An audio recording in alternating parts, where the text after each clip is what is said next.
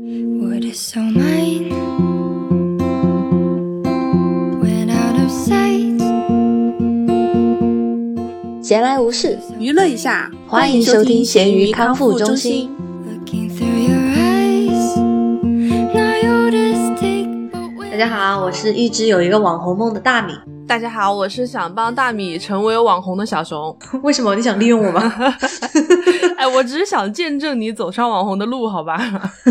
包括我们现在在做的事情，也都是为了帮大米成为网红的一个前期的尝试。你就是想蹭我流量。等你火了，就可以带红我。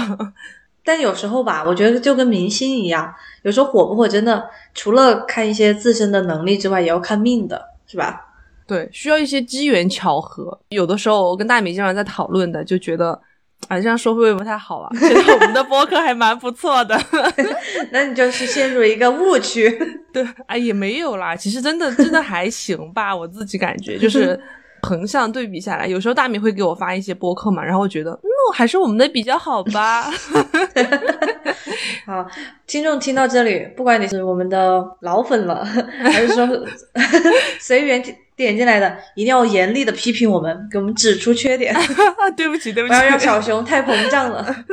还有进步空间了。没有没有，我这是一个流量密码，让大家来吐槽我们，你懂吧？啊，黑红也是红啊，这是我们一贯的原则。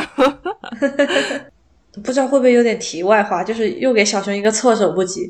你有没有那种你以前关注的不是一个很红的歌手呀，或者是画家呀，或者是明星嘛，最后突然走红了？嗯，对，有在动漫歌曲那一期里面讲过，我以前喜欢的那个 Amer，但我不知道他的日语怎么读的，就是一个日本的以前唱二次元歌出道的网络歌手，然后现在是爆红。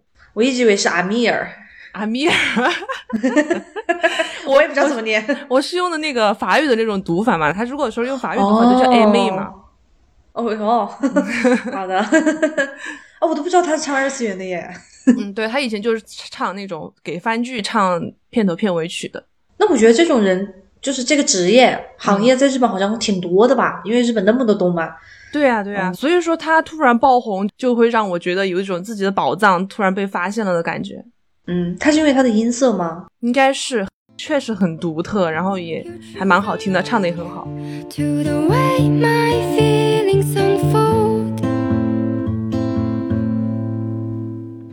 那你猜一下，大家每次在食材提名的时候，是不是也是想往流量上面靠呢？因为我最开始想发微博，然后现在发小红书嘛。就比如说，如果大家提一个就可能网友都感兴趣的一个食材话题的话，说不定能火呢。对对对，就像之前小新提的那个最伟大的作品嘛，有点想蹭的感觉。并没有蹭到。没有，其实我觉得我我每次提名的话，我就是会往我身边最近正在发生的事情上面说。比如说我这次提了一个好上火，虽然我没中啊，就是当时我真的舌头上打了一个泡儿，我就很上火。嗯嗯，你是来求医的吧？那你问一下猪肉同学这一次怎么想的？啊，你不知道为什么吗？啊我不知道呀，为什么？你忘了我的新公司吗？哦，不是，但是你那个是有个 in 在前面嘛，它又没有 in，它就只有 genius。Engineers 就很大家不理解呀，哦你提成食材的话。哦，我我一直以为他是最近什么手机遇到需要维修的事情去找苹果天才了，苹果天才是什么？就是苹果那个维修工程师嘛，他们自称是 genius 嘛。哦，真的吗？嗯就官方的。对对对不，知道哎。那既然已经讲到这里了，大大家就持续关注一下大米的 Ingenious Prep，我的新公司好吗？大米现在冲劲十足，不管大家真的是国内国外，虽然大部分我是负责西雅图地区，但是我很高兴能为大家解决任何的疑惑或者帮助。嗯嗯，反正是真的是教育行业，公司的整个理念也不是说纯赚钱，就赚钱是必要的嘛。嗯但我们不是那种就是帮你写的中介，是真的希望你在过程当中对自己有更清楚的认知，然后得到成长。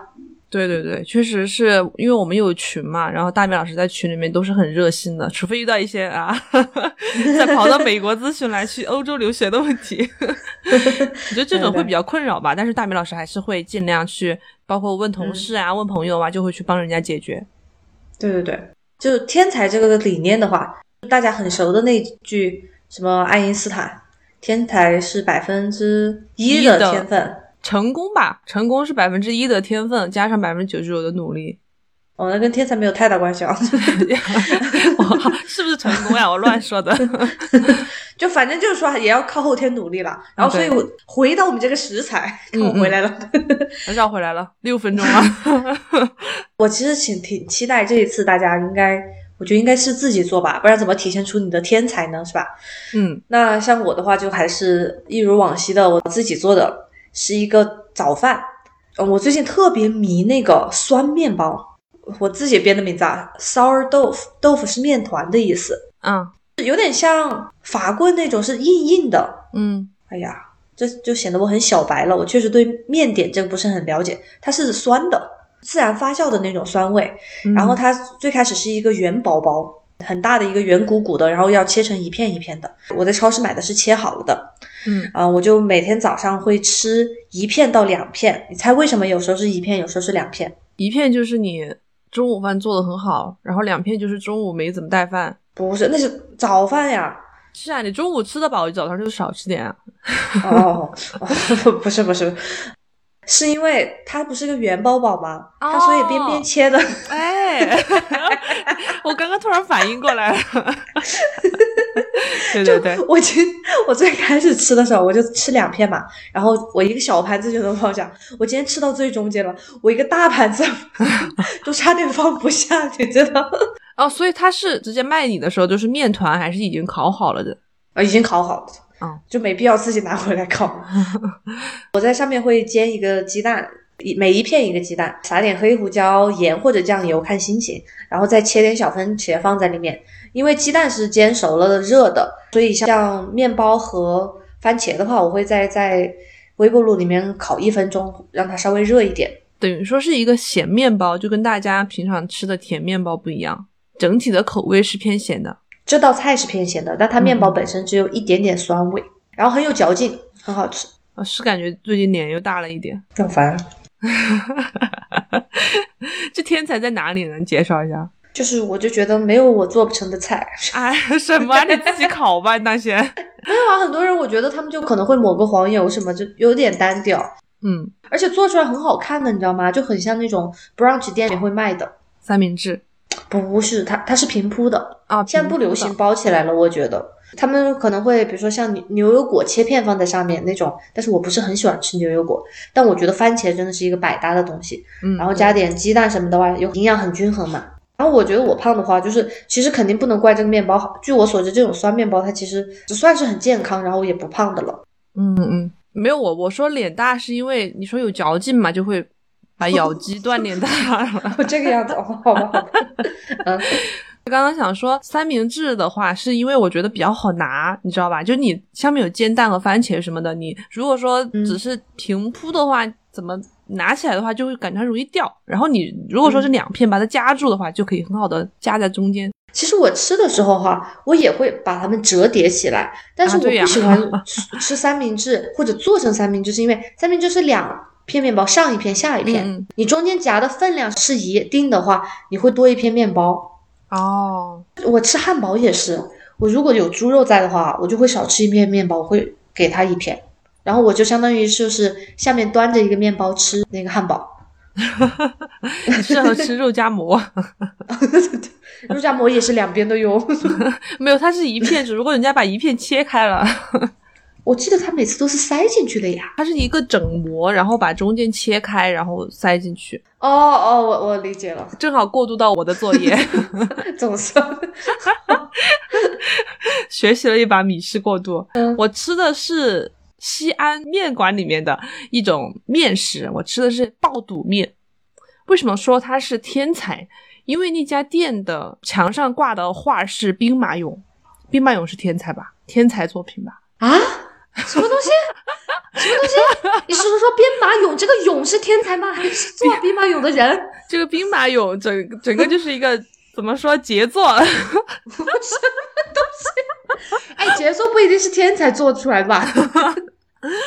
那我觉得发明这个，我吃了这个爆肚面啊，他们在店里的名字叫“英雄爆肚面”，是不是跟天才也沾了一点边？英雄和天才，我我不好，你继续编。哦，我没有编的了。我但我想评价一下这个面，就这个爆肚面，它是手工面。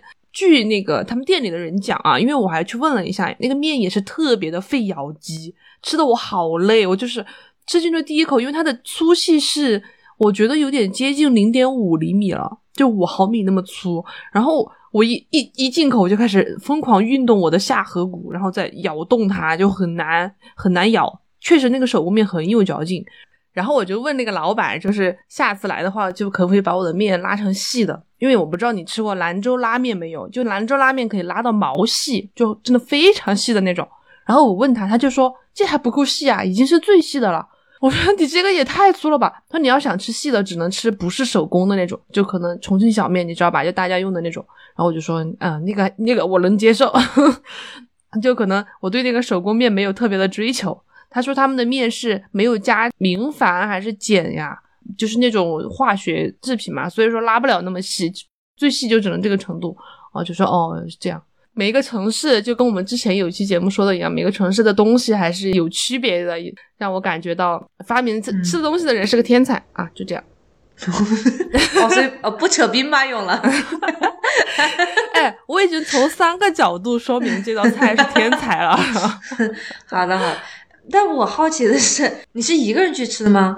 没有啊，小新。对我跟你讲，他交的作业是肉夹馍加凉皮儿。他觉得发明出这个组合的人是天才。哦，我我好奇的是，你还能这么打趣或者是提要求似的跟老板聊天呢？哎，你不会吗？我自己一个人也会啊。哇，你真的就是个假社恐呀！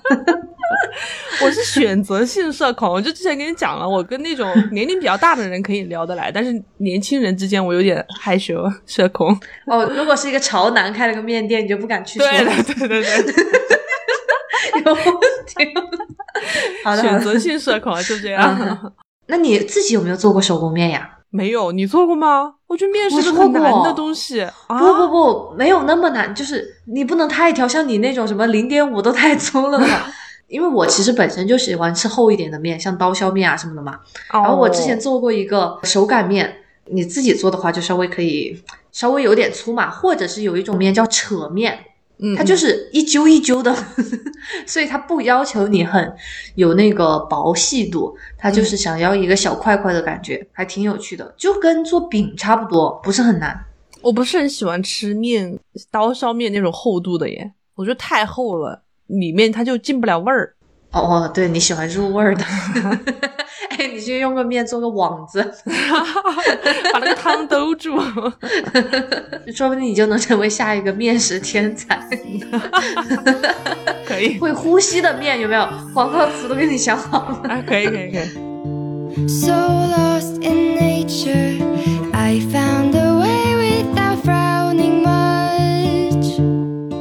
说到我们这周的挑战。那每次你在提挑战的时候，你有没有想过是要有趣，就是能火，引起大家共鸣的那种挑战呢？哦，没有哎，因为我们节目就不火呀，什么时候能？你要 试图呀，你不能放弃。首先，我们的节目能火，我们的挑战才能火吧？啊？难道不是反过来？然后哦，我想的是，就是有很多人来听，他才能听到我们的挑战是什么。可他为什么要来听？他如果说不听的话，他也不知道挑战是什么呀。像我这种看那个 show notes 的嘛，比如说我看到有个挑战是我感兴趣的，虽然这个播客我不知道，我可能会点进来听啊。哦，哎，那我不一样，因为我点开一期节目，一般就只看名字，我不会去看 show notes，否定自己的劳动成果。对，其实我们每 次 show notes 还蛮用心的，除除了那个时间轴 最近有点就是比较笼统了之外，但是其他的部分还是蛮用心的。就大家感兴趣的话可以看一下，因为每期的话，大斌老师都会放我们这个挑战和美食的图片上去。对对对，那我们这次我猜图片应该都会很清凉。嗯，哎，我的爆肚面不清凉啊，我的爆肚面很热辣的。我在说挑战，我的挑战是做的一个苹果柠檬汁。哦，一点都不夏日，怎么不像这么酸酸甜？呃，有一点甜，主要是酸。我就是觉得酸的就很清凉，而且这个其实是给猪肉做的啦，因为我其自己没有很喜欢吃苹果汁这个东西。你还记得我的苹果汁是哪里来的吗？哪里来的？买的？嗯，不是自己榨的。不是，啊，什么都是学校免费哦，早饭和午饭免费送的，你记得吗？就是上一个星期最后一周的时候，可能食堂的大妈也觉得快完了，快把食材送呀，所以每天早上和中午他都会放很多在那，你可以自己拿。然后我就每次拿一个嘛，但相当于每天要有两个。猪肉其实也没有很喜欢吃苹果汁，所以。这个星期都没课了，之后家里还剩了几个，我就想怎么把它用起来。哦，然后那个柠檬汁的话，是我之前买了一大罐，因为像小时候喝高乐高里面就里面是粉，它是柠檬汁的粉，然后我就平时有时候会泡来喝一下，我就觉得他们两个放在一起，可能算是一个自创吧，或者就是也不是自创吧，也没那么单调。你知道吗？我觉得你这个就是从。理论上来说，确实是符合我们挑战主题的，但我觉得过程上过于简单了一点。我我想象中的我们俩的作品会是，就是外面卖的奶茶的那种程度啊！我跟你讲，这是我的第二个饮品，我第一个因为失败了，而且浪费了很多原料，我就贼伤心。哦，是这样的，最开始呢，因为我最近在喝椰汁儿，我就发现椰汁是一个。呃，不是椰奶，是椰汁儿，就基本上添加剂很少的那种，然后又很健康，又很解暑嘛。呃，等一下，打断一下，你说的椰汁儿是透明的那个椰子椰子水啊？对，那就椰子水嘛，不叫椰汁儿嘛。对。然后呢，我就想要拿它做个饮料嘛，但不能只是加个冰或者什么的，我就想到泰国的那种奶茶，因为泰国跟椰汁也很接近的东西。但是我肯定没有办法做出泰国味嘛。我家里刚好有一包之前剩的那种奶茶的粉粉，就是泰式的奶茶，所以我就先把它泡了之后，然后把椰汁加进去。到这里就我尝了一口，味道还是正常的嘛，哈。嗯嗯嗯。结果我当时脑子一抽，你知道吗？我为什么脑子抽？哦，其实因为我在小红书看到了的，小红书有人推荐椰子汁儿加那个青柠这个饮品，就很清爽，你知道吧？然后我就想，那我就再加点柠檬汁儿吧。那个柠檬和牛奶一混合，就就那个了。对，哎呦，我一加进去，那个颜色就变了，然后就开始飘那种絮状物，你知道吗？对对对。当时我这个人，你这缺乏生活常识，你看到没有？我其实知道的，因为我记得以前喝那个草莓味的奶茶，或者加了草莓酱的，都会有点那种感觉。嗯。但是当时就脑子一抽，就觉得，哎呀，我要搞个大创新。哎，我小时候第一次看到这种，我还是在外面吃饭的时候。小时候在外面就把豆浆和雪碧混合在一起，就会呈现那种状态，就很恶心。那么喝呀？没，我没那么喝，我就是好玩，就把它倒进去了。哦，就学到了这个蛋白质它会变性。对对对，所以。我我试过了，然后最后交了一个至少及格的作品吧。嗯嗯，好的。嗯，这句话是在影射我吗？交都不交的。你来，你来。其实我是有想法的，就上次你一提出这个主题，就正好，我不是说正好契合了我最近的一个想法嘛。我是想去网上买那个最近很火的柠檬茶套装，来自己打柠檬茶，手打柠檬茶。我之前好像也在节目里面跟你讲过。对，哦，飞一下柠檬，对，飞柠檬。我是准备买了，然后我不是上周正好遇到出差嘛，我就想我又不在家，然后我就搁置下来了这个事情。但我现在就先提出想法，我后面一定会去完成的。我还专门去 B 站学习了一下它的教程，它是香水柠檬，你只用把它对半切，就不用再切成薄片，因为它就是要手打的那个感觉，拿进去用那个棒子狂锤，狂锤了之后，然后在里面加上什么糖浆，比如说你想喝薄荷味儿的，或者说是其他的什么你喜欢的味道。或者是椰汁儿了，你就把它倒进去，最后再把茶，就是红茶或者是绿茶，你自己泡好的茶倒进去混合就可以了。听着很简单，但是做出来确实很解暑，很好喝。主要是那个暴打，你有那个棒子吗？就是要去买，它是一个你在奶茶店会看到的那种透明的雪克杯，然后上面有有一个棒子，你可以从上面把它伸进去，然后把冰块和柠檬加在一起去就爆吹，爆吹 很爽。但我觉得从原理上来说，你去用个那个，你知道以前有那种擀蒜儿的 石头吧那种的，对，但是那个会 飞，因为它主要是那个用途就是把它整个罩在那个大瓶子里面，只有那一个开口，那个开口被棒子堵住了，你在里面无论怎么吹它都不会飞出来。但是如果你用，比如说你的石磨子或者碾子什么的，它就是开口它敞口的嘛。那你真的会为了这个挑战然后去买一套装备吗？我不是为了挑战买的，我是本来就想买。所以就正好啊，哦，好的好的，可以，而且很便宜，那个好像一套下来我看才二十几块钱。我是总觉得你可能用一次之后就闲置了。是有可能的，会有这种情况。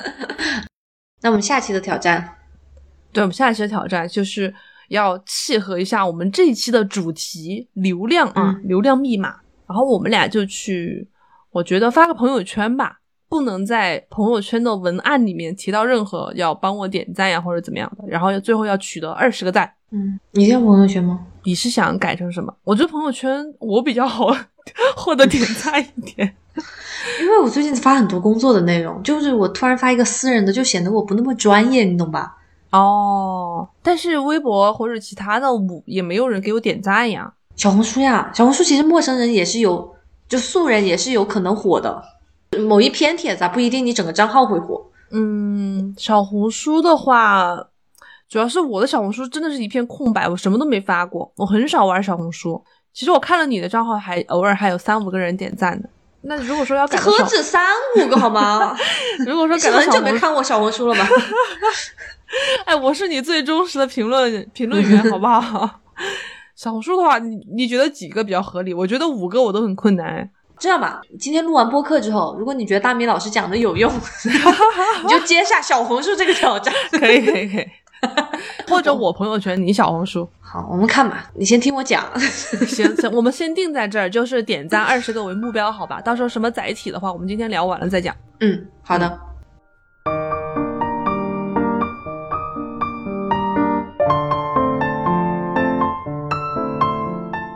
好，那我们就来先讲一下我们个人使用一些社交平台获得的短暂的流量，或者还没获得流量的 状现状吧。就跟我刚刚说的一样，我这个人基本上能获得流量，只能在朋友圈，因为我其他的社交平台我也很少发东西。就以前微博还发的蛮多的，但是最近就是感觉也没什么好发的，就发的很少。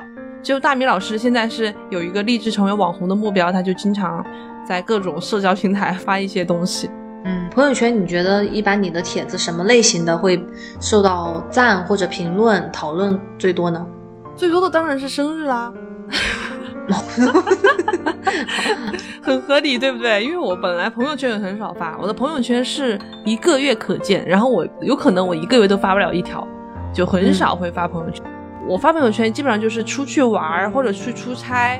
或者是过生日，就会就这种情况，没有什么特别的事情的话，我都不会发朋友圈。但我看有的朋友啊，他们就发朋友圈，就是每天都像自己的记事本一样，可以把你一天发生的事情很详细的，比如说你今天突然遇到个什么好玩的事情，马上发个朋友圈。我觉得这种生活其实也挺有趣的，因为你这样，以后你回来看的话，你会发现你每天的生活都很丰富。那我看你最近的一篇啊，嗯，应该是最近的吧？就是你好像出差回来做那个火车我不是坐火车，我是住在火车旁边。哦，对我这周去安顺出了个差，又是去安顺，然后我们那个酒店旁边正好有一个老式的铁轨的铁路，而且是正在用的。我看了几辆火车的话，都是那种货运火车，它就会一直鸣笛。我不知道是为了防止市区里面有人跑上去还是怎么样，它就每经过我们那个地方，它都会疯狂鸣笛。那天晚上是跟同事一起去步行，走到了一个能从正上方看到铁轨的天桥上面，专门绕过去，嗯然后去看那个火车，就拍了一段视频。住在那里不是很吵吗？会很吵，会超级吵。然后那个酒店，我好像以前讲过，它我不知道讲过没有，就它的每个房间上面的那个本子，会有一个酒店的菜单嘛，会有一个那种 guidebook 那样的东西，它上面就写了什么火车声声，我们不是故意想扰您的安眠，是为了什么国家，就这样，知道吧？他就会写一个这样的话，然后当时我第一次看到的时候，我还不理解，过了几分钟我就理解了，因为它真的是几分钟一班，几分钟一班就疯狂鸣笛，而且是二十四小时。嗯，二十四小时，因为它一直有货运车来来往往的。然后我其实第二次住的时候还好，虽然是面朝铁轨那一面，但是酒店它可能因为确实这样的事情发生太多了，它是做了双层玻璃，就是你嗯两个窗子，你外面一关，里面一关，基本上在屋里面声音就会小很多很多，基本上听不到。那它没有装那种隔音棉什么的吗？哦，没有。吸音的那种？我屋里面倒没有，因为你要吸音棉的话，应该主要是为了怕屋子里面的声音往外面去吧？哦，是这样的。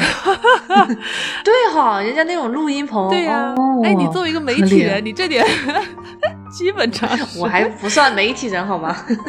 嗯，但戴美老师最近很活跃耶，因为你我不知道你是到影之来了之后，还是从之前开始感兴趣的，就最近发小红书发的还蛮多的。我想一下，我大概可能是从暑假开始吧，因为确实就比较闲一点了。嗯然后我也是想的是，小红书是现在算是比较一个火的社交平台，而且它不是像抖音那种，就是抖音是偏图片呀、视频什么的嘛。我觉得还是想有一点内容的输出的话，可能小红书就是我选择小红书为主要平台的原因。嗯最开始其实还是偏分享生活类的，但是后来又觉得万一啊，可以为新工作也有一些扩展客户的话，所以我就给自己设了一个小目标，每天要发一篇，不管你是偏完全是生活类的，还是可能跟工作信息有关的，或者是我们的食材挑战，其实也算一天的内容。哦，你是规定了每天要要发一篇？嗯，就是给自己的一个小目标吧。哦哦哦，那还挺努力的。哎，说到小红书，我最近有一个朋友，他是平时的工作也是跟我差不多，就是法务这一块儿的，但是他私底下也也是一样，很喜欢画画。但他画画是那种偏儿童风格，也不叫儿童风格吧，就比较艺术感，就是自学的。然后包括自己也正在开始练习，然后他也是给自己定了一个小目标，每天都要画一幅画。他是把自己这一天画成了日历，比如说今天是多少号，哦。他就画成一个日历那种做出来翻页的那种画面，画了一下今天的生活，或者是某某一个有点像手账。对对对，某一个灵感，他每天都画，我我觉得很厉害。然后他就会自己发小红书，但他的小红书现在还蛮受欢迎的，哦，就有很多人很喜欢看他那个东西，有点意识流的那种儿童画。就其实我是挺羡慕，有时候我不火吧，我其实自己大概知道一些原因，但我却觉得我好像没有办法做到。哎，说来听听。比如说像他这种，就是内容比较专一一嗯，些，对对对对，我觉得能够吸引特定的粉丝群体，而且就是大家会想关注嘛，因为他知道你可预见的，嗯当然也有不可预见的，就不知道你明天画什么，但知道你的大方向是画。像我的话，就可能比较跳跃。首先我自己这个人本身就，我确实兴趣比较广泛一些，嗯然后而且我不喜欢太城市化，所以我觉得我可能没有办法做到。就是我口口声声在这里说网红，但是觉得没有真的沉下心来规划这件事情。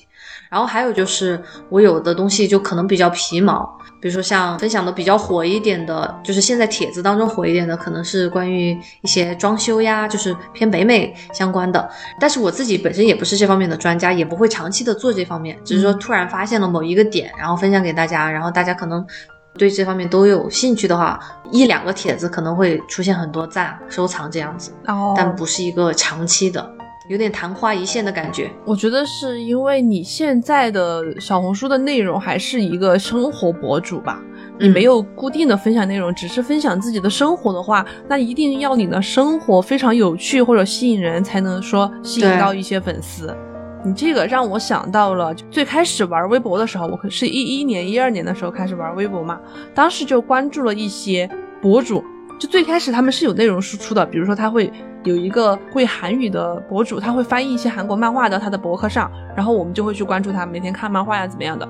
但后面他慢慢的就没有做这个工作了，然后他现在的微博内容就纯粹是分享生活，就他生了、生了娃儿之后，每天就是孩子，然后他的孩子的日常呀，包括他家里的猫呀怎么样的，但他还是有很多嗯。粉丝在耶，但是评论的那些数量已经少了很多，就铁粉的数量已经少了很多，留下来的可能就单纯是只是因为他的个人魅力喜欢上他的人，对对对，其实有点像明星一样嘛。嗯。你作为一个流量的话，你可能比如说最开始你因为好看，因为某一个节目，然后大家吸吸引了你。但如果你没有一个实打实的作品，然后没有持续的产生新的作品的话，你最后可能会变成直播带货等等的。对，大家还是知道你这个人，熟悉你的，然后你分享生活也有人看，但是就不不是一个正增长吧？我觉得。嗯嗯嗯，所以你要不要打算发掘一下自己的什么才艺方面，然后专去做一个专业化内容的博主？但我就其实没有什么底气，我就觉得我好像所有的事情会一点点或者想了解一点点，却没有任何事情是我完全精通的。哦我会觉得，就是如果我在上面发一些视频或者一些总结的话，没有权威性，然后也不能持续的输出。哎，你有没有想过帮你们公司就是通过小红书这种运营方式来分享一些专业的留学知识，这样来吸引观众呢？其实我们公司有，因为有不同的分部嘛，嗯然后比如说有一个南美的号就挺活跃的，然后它可能有自己产出，然后也有一些公众号搬运的东西，但我会觉得我有时候又懒。知道吗？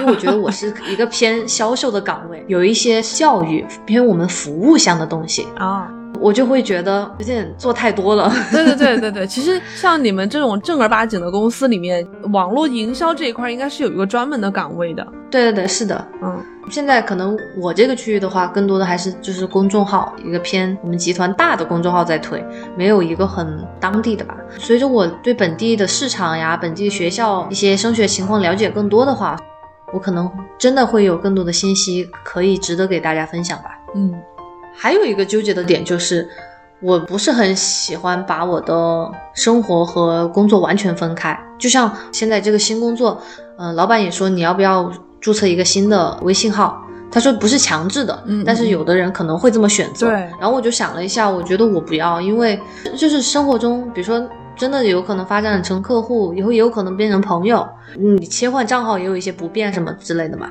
我觉得这最关键的原因吧。对我来说的话，然后还有我的话，是一个有点强迫症，就看到信息就一定要回的那种人。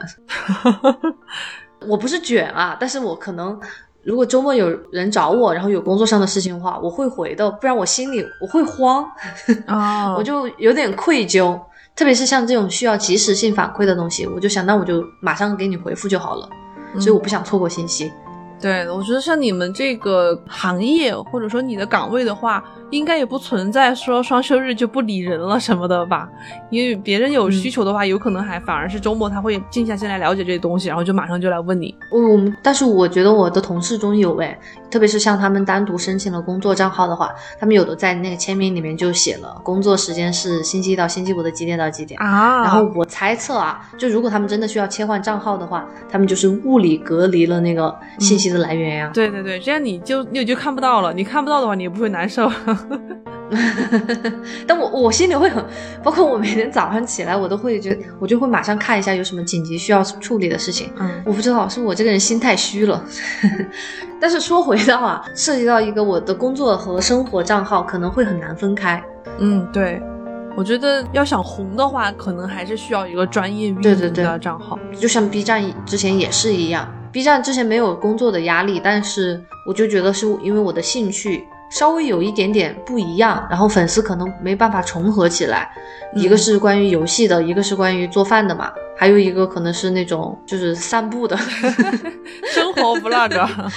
对对对，说到 B 站，因为我之前也在大米的老师的带领下面玩过一小会儿啊，然后我也是那种生活化的账号，因为我基本上没有一个视频是重复的，有一些关于重庆的景色是重复的，然后嗯大部分就是自己想到什么就拍了什么就发上去了。你有没有看过我的主页里面我最火的一个视频，就是我那个游戏实况，哦，哪这个游戏的？一个很很小众的游戏，嗯，叫什么？我现在都忘了。是 有多小众？我忘了，因为我很久没玩了。抽卡游戏吧，那种嗯类似的。我当时心里面其实有想过，就这个视频会火，因为大家可能会对这个游戏的攻略有一些兴趣。然后我当时也是出了一个有一点点攻略上的嘛，就是分享自己的一个游戏套路的一个视频。所以我有预想到这个视频会火，就也也没有特别火，就是可能有一百多个还是 几百个那种观看吧，观看量对我来说就已经很火了。啊，但是你知道吗？我有为我的火付出过一些努力耶。就是我拍的那个周杰伦二十周年黑胶唱片的开箱的视频，我以为那个视频会火的，因为我当时还去搜了一下，好像 B 站这种视频还很少。但是因为这个东西后面卖的超级贵嘛，现在好像都是一万多一套，我以为大家会很有兴趣看，但可能因为我、技术问题或者我拍的不够吸引人，最后播放量不是很好。嗯，这个我觉得是个好选题啊。所以就是自己拍的不行，可能一开头就没有特别吸引住人。毕竟大部分人他点进视频来看，可能还是要依靠你开头看怎么样啊，或者嗯嗯，那你是不是没有加一些 tag，就是标签？我好像是不太注意这方面的事情。就 tag 是每次是？必加的，像 B 站的话，它有上限是十个，嗯然后其中你只只能有一个是参加活动的标签。像它比如说有一些季节性的活动啊，比如说什么夏日好风光这个你每次创作的视频也会给你一个小红包吗？可能几毛到一块钱的那种。对对对对但他也是参加这种大活动的话，就可能会额外的给你几毛钱这样子。嗯当然，就那个肯定不是主要收入来源或者流量，但是大家都在做这个话题的话，可能会有更多的曝光。然后哦它也有一些长期的，比如说像我发游戏的话，他就有一个什么游戏轻教学，它会有一个主活动的，然后每次有上线，包括在小红书也是的。不管我现在分享分享生活还是工作嘛，我都是想尽量西雅图周围的人看到嘛，就是可能成为我的客户或者朋友，所以我每次都会加西雅图，哪怕可能不是完全跟西雅图相关的一个帖子。哦，对对对，其实这个也是我觉得算是流量密码的一方面吧，就是嗯跟嗯国外的东西沾边儿的一个内容。就是拿我们播客来说的话，也是跟美国相关的节目播放量会高一些。就可能大家对这种国外的，或者是有有国外生活的朋友，会会想在这上面找一些共鸣，或者是同感呀，或者是经验啊之类的。嗯，我觉得可能跟播客这个产品类型有关系吧。嗯，我觉得大部分听播客的，大家也不要说我们贬低，因为反正你也在听这个播客嘛。我觉得听播客大部分来说就是文化水平会高一些些，啊，获取知识的方式也是不局限于什么家长里短，而是说可能想打开自己的视野，然后听听不同人的声音。所以如果比如说有不同地区、不同行业或者是国外的话，可能更感兴趣一些。对对对，确实是一个主要原因。我觉得是现在大家所有人，你在无论走在街上或者在地铁上，任何的公共场合，看到大家拿手机，很多人都是在刷抖音之类的。但我也不说贬低抖音，因为我自己有抖音号，但是我确实玩的很少很少，我发的也就是一些宠物视频。会觉得大家对这种快餐的短视频太流行了，会占据你的脑子。让你疲于思考，因为他就把所有东西在几秒钟之内全部塞给你，就很少有那种会耐心的给你科普、给你讲、跟你聊天的一个东西。所以这也是长视频和长音频在这个网络时代，我觉得很难活下去的原因吧？怎 么是太深奥了吗？没有没有，我在思考自己的播客，我们肯定是属于长系列的嘛。。对，所以我在其他的平台尽尽量做的是短系列的。哦，但我觉得这个其实是一个蛮遗憾的事情，因为我是大概在上大学之后，一二一三年开始玩哔哩哔哩的，然后当时的 B 站很多都是长视频，它就是靠长视频起家的，包括我当时关注的游戏博主，他们一个视频可能就一一两个小时，就是一个游戏实况嘛，就一点都不剪的，完全给你放下来，然后当时。播放量如果是有三四十万的话，就已经很好很好了，就属于是嗯 top 流的那种系列才有的观看量。但现在的话，就 B 站也开始慢慢推出短视频了的，包括他们在手机上的话，也有一些就是那种竖屏可以刷的那种，像抖音一样刷的那个那个内容，那些嗯播放量动不动就是几百万、上千万的，就已经很难再回到以前大家沉下心来看一个长视频的那种时代。但我觉得可能还是分那个内容方向吧。像游戏的话，如果是真的是讲攻略的话，嗯然后或者是实况，可能有的人还是想希望从头到尾。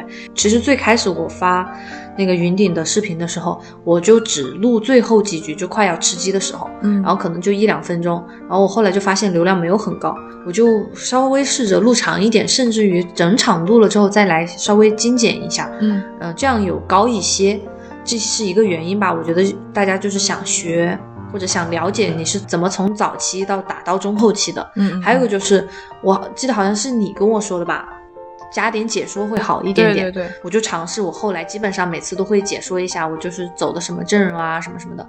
我这里没有物化女性的意思，但是我觉得可能是一个 想就自己的一个小聪明吧，就觉得毕竟做做游戏视频的可能还是男生多一点。然后我加了自己的原声，然后也不是说我故意卖萌，但是就是比较吸引人是吧？对对对，温柔就是打一个不一样的点吧，差异化，然后可能会有一些流量。然后还有就是，我现在没看啊，但我之前有个视频，这赛季的新出的播放量有到一两万，哦不知道还在涨没有？亚索和那个乌鸦，你知道乌鸦那个还啊，对对对，被一个网友说过吗？但是反正就那一系列的吧，那个是我后来发现。在赛季之前，我去先去打测试服的话，相当于就是抢先一步啊，对对对把，素材打出来。呃，其实当时打的还蛮辛苦的，因为基本上需要完全我一个本身就不是一个很厉害的人，嗯然后去把一个套路弄出来，然后要录录到那种吃鸡的素材，才能很好的分享出来嘛。对，然后像现在已经赛季快中期了吧，我就不发了，因为我大家都有更好的套路，我也我的水平不在那儿，而且我觉得没有太多新颖的地方了。嗯，对对对，你从嗯游戏的方面来说的话，抢先一步发攻略或者是一个参考的话，确实是一个流量的方向。那我们再来聊一下，就是你想你现在玩了这么多平台，有小红书，你你有抖音吗？没有，我有我有注册一个美国的，但是是之前同事想发我一个帖子，对，但我们自己没有玩过。哦哦，小红书、微博、哔哩哔哩嘛，至少有三个大的嘛。然后就就抛开嗯我们的播客啊，你在这上三个平台上面，你觉得能火的内容是哪些？像 B 站，我刚刚说过了嘛，嗯以我自己的经验来讲的话，嗯超前的也没有很超前了，稍 稍微抢先一步的游戏视频，因为确实是打了一个时间差，以及就是可能我了解英文吧，因为有的如果他要装装那个汉化版的测试服的话，会稍微有一点麻烦。嗯，小红书上的话，现在比较火的是真的我用心分享的东西，你知道吗？但是我每次发之前，我也会稍微搜一下，看有没有人发同样的内容。我觉得那就没必要嘛。嗯，然后我也不是为了去重新发或者是用别人的内容，所以我一定会先搜一下。现在最火的一篇是我分享了一个怎么清理车里面狗狗的毛的一个刷子，哦，然后还有一个是前两天发的，可以用一个信用卡 APP 里的服务清除你一些网上的隐私泄露的问题。哦，我觉得这是真的有帮到，特别是北美这边的一些人的一些刚需吧。啊，其实都是一些生活小技巧。对对对，嗯因为其实像国内的话，有很多你比如说分享好物什么的，我觉得没有太大的优势，因为国内淘宝呀或者拼多多都这种平台都很便宜，然后大家也不会觉得很上当，就大不了再买一个其他的什么的。所以我这种物品的话，我很少分享，就是那种普通的物品，然后可能是。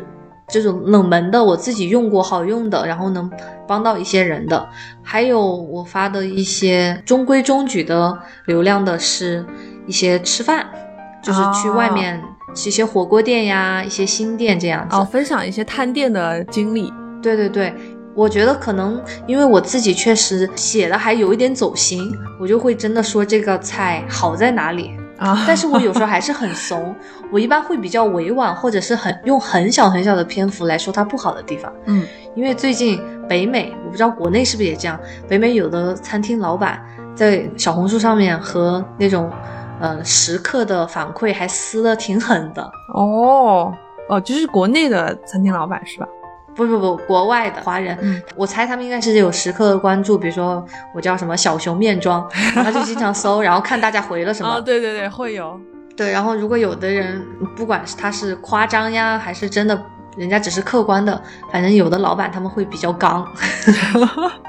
这是这是你自己发的内容嘛？但你就是从你看的别人发的内容的话，你觉得哪些会比较火？哦，哇！我现在发现小红书一个流量密码，你知道吗？嗯就是一定要有后续，啊，因为对对对对对，小红书它是有篇幅限制的。嗯就是你打的那个文字嘛，或者有的事情你经常是需要发酵或者去跟进的。然后比如说，他就说什么跟室友吵架，然后把他送去坐牢了，一，然后过了一会儿又发了个二三，啊，对对对，而且要那种爽文，我觉得现在很多爽文流量都会特别高诶。就比如说你像你刚刚说的，比如说室友把我什么东西偷了，最后我让他退学坐牢了之类的。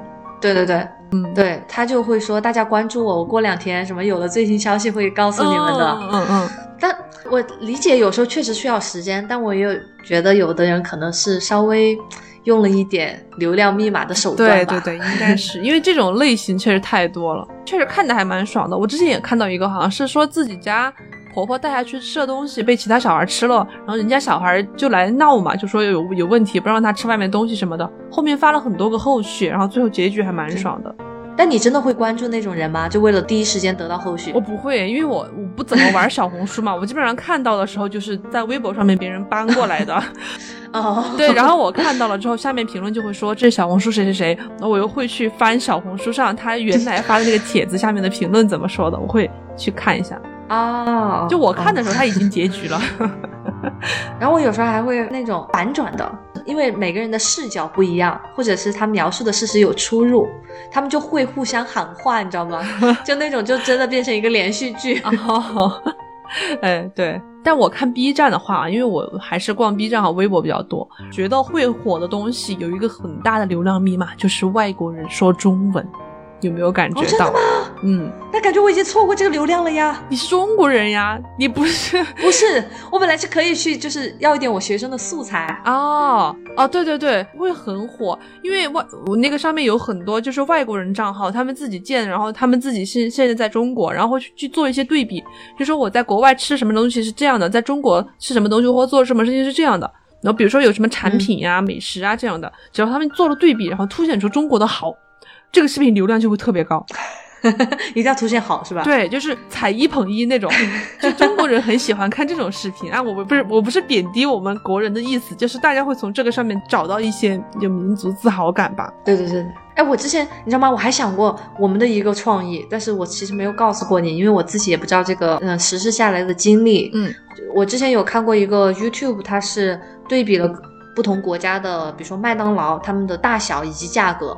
然后我当时就在想，我没有办法回到国内嘛，现在，比如说我们可以说今天我们都去吃麦当劳的一个，然后我们分隔，嗯左边是我，右边是你，然后来做一期视频，然后对比一些东好像是有提。过吧？啊，我提过吗？被你拒绝了吧？所以没有吧？就是后面好像我们是有提过，就是肯德基出了什么新品，然后国内有，国外也有。很少哎，我觉得一般只有经典款 才会国内国外都有。因为国内确实肯德基超级丰富，我前段时间才去吃了那个鸡架，很很很有滋味。啊，说说说回来，对，其实我觉得你当时可以去找你的学生拍一些视频，可说不定会火，或者是请你的学生来参加我们的播客。哎，我之前想过，但是有一个问题就是他们是未成年，而且当时我是老师的身份的话，就说不清我到底是强迫呀，还是威逼利诱啊什么的。哦但现在的话，有可能跟学生的关系又没有那么持续的在维护了，所以就是一个很纠结的状态。对，但我其实觉得你当时可以，比如说，当我们讲到一些跟校园有关的东西的时候，可以去请他们录一些采访的音频，就是录音，然后放到这里面之类的。哎呀，错过了怎么办？没有关系，就以后还有很多机会嘛。毕竟你现在还是在一个怎么说教育业的，我觉得这是一方面嘛，就是外国人说中国的东西，这是一方面。然后另外一方面，我个人觉得会比较火的是那种很猎奇的视频。说就吃一些很奇怪的东西啊，哦或者说把什么奇怪的东西放到了什么奇怪的东西里面呀。就我个人是，啊，有一点 很喜欢看这种视频。你是作为一个观众视角吧？对对对，观众视角，然后我会去看，说他把几百只那种蚊虫的幼虫就在水里面那个结局放到风油精里面，我觉得这还是算小众视频，应该。不，它它播放量超高，两三百万的播放，你知道吗？超火的。还有那种把福寿螺的卵跟蚂蚁放在一起，啊嗯，可以了，可以了，可以了，可以了，可以了。还你还是给我们的听众，万一呢是吧？有的跟我一样的承受能力比较弱。但我本来是一个很怕虫的人耶，我都还蛮喜欢看的。我很喜欢看他们受苦。嗯，好，可以。啊，那我们说点温馨的，再再最后再加一个温馨的。我个人也很喜欢看的一类视频是小动物的视频，就现在哦萌宠博主也很火嘛。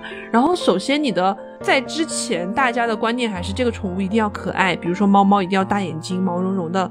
到现在大家的观念有一点转变之后，其实你只要记录一些日常的猫猫的生活，也还蛮受欢迎的。有一个我很喜欢的 UP 主，他就是在农村养猫，然后他会在猫的脖子上放一个摄像头，去拍这个小猫咪每天它在外面玩什么，我就很喜欢看那个视频。虽然这个博主后面有遭受一些网暴，因为他放了一些不好的画面出来，就是那个猫猫去抓鸟的视频嘛，这个行为确实是不好的，但是你在农村，你确实也没有办法制止。他作为一个公众人物，他不应该把这个捕鸟的画面剪出来，所以就被网暴了。但是我还真的蛮喜欢看他那些普通的猫猫视频，因为就可以跟着小猫咪的视角去看他们每天，比如说他们猫咪之间是怎么玩的呀，怎么打招呼呀，就会看到他的小好朋友们，就是不是他养的，但在村里的其他小猫，我就觉得很温馨，很治愈。嗯，说到底还是稍微小小的总结一下我们觉得的流量密码吧。嗯先要还是得专一一点点。嗯，对，但我觉得更新频率啊，虽然我现在给自己设定的目标是一天一篇，但其实不一定是最主要的耶，因为有的视频。就是特别是长视频的话，它确实需要前期的策划，对对对然后去搞一些素材，然后慢慢剪辑什么的，所以这个要因人而异，因内容而异。然后还有就是像你说的比较猎奇，因为如果你讲你的一日三餐的话，好好像现在也流行那种一日三是餐，吃播嘛？就反正你嗯，总得想个亮点。对，但是要有一如果个亮点，然后要有一个嗯喜欢看它的人群，然后你要有一个稳定的更新频率，有专业化的内容，就是这些东西。对，以上来自我们两个就是没有火的 素人，所以大家也可以反其道而行之。哎，我们俩就播客方面的话，我觉得是不太专一的，也就我们什么都聊，天南海北的。对我们这个还是以放松为主。对对对，放松为主。如果大家看听到我们的播客呢，觉得呃还有趣，好像跟好朋友聊天一样的感觉，那就太好了。对对对，那么本期就聊到这里。希望如果大家可以助力我们成为一个小流量的话，啊也欢迎哦。就是点个赞嘛，然后就是多听一下嘛，评论一下嘛，对对对这个要求不过分吧？嗯，主要是大米老师，欢迎大家去微博、小红书、哔哩哔哩搜索大米耶来关注我们大米老师，看一下他的在播客之外的另一面。感觉小陈是我最大粉头。对呀、我真的很努力的，好不好？好 的好的，如果你也喜欢咸鱼康复中心的话，欢迎在微信搜索 Fish Friend 二零二一来添加我们的咸鱼小助手哦。虽然小助手运营朋友圈有点怠慢，但 还是 还是会上线的。如果说很久没有加你的话，可以在评论区催我们一下。本期就到这里，再见。拜拜。is so profane. How do I stay? 哎，我有一个彩蛋。我们最近小新过生日，他做的那期视频嘛，真的超用心的。嗯因为我最近在 B 站上面有看到一些，就是录下他们寝室生活呀，或者说是自己 vlog 呀，就没有什么内容，但突然爆火了，就几百万播放量的那种视频，我就以为他这个也可以，然后就去发了。但是我觉得原因是在于他没有取一个很好的标题，他的标题太普通了。我觉得标题也蛮重要的，标题很重要。对对对对，就要吸引人。比如说像 B 站嗯最近流行的就是在标题里面打空格，然后就 像玩一些梗啊或者什么的，比如说建议改名什么什么什么，然后就打空格，这样会比较吸引人嘛。然后他就取了一个很普通的标题，但内容还是蛮有趣的。如果大家有兴趣的话，可以去搜来看一看。那你要不要改一下名字？就是已经过了那个发布期了，应该错过 B 站推流量的那个环节了吧？我猜的。嗯，对，这个名字也很重要。就是你要不就是有点那种噱头的，要不就是让大家好搜索到的吧？我觉得，嗯，就比如说，如果想搜生日送什么样的惊喜，他可能在搜索关键词的时候，如果你那个能跳出来的话，也真的能够吸引到想关注的人。嗯，但我觉得像这种 vlog 视频，它主要就是靠 B 站的推。比如说你呃，大家在刷到首页的时候，有一个播放量不太高的视频，但是如果说大家觉得很有趣，都纷纷点进去点赞、投币之类的，它可能慢慢的就会热度越来越高，就有更多的人在首页刷到它。哎，封面图也很重要。对对对，封面图也很重要。所所以这个视频还蛮搞笑的，如果大家感兴趣的话，可以去 B 站搜索，它 ID 叫什么我忘了，叫好像叫星星星，记得我。哦，星星总厨，星星厨，星星厨房行政总厨。那个星星是大猩猩的星星啊，真的很烦，所以给自己搞这些抬头，就就很尬，这个人很尬，有一点吧，我觉得是一个很热爱生活的小男孩啦，真的吗？好的，那就到这里，拜拜，拜拜。And I get on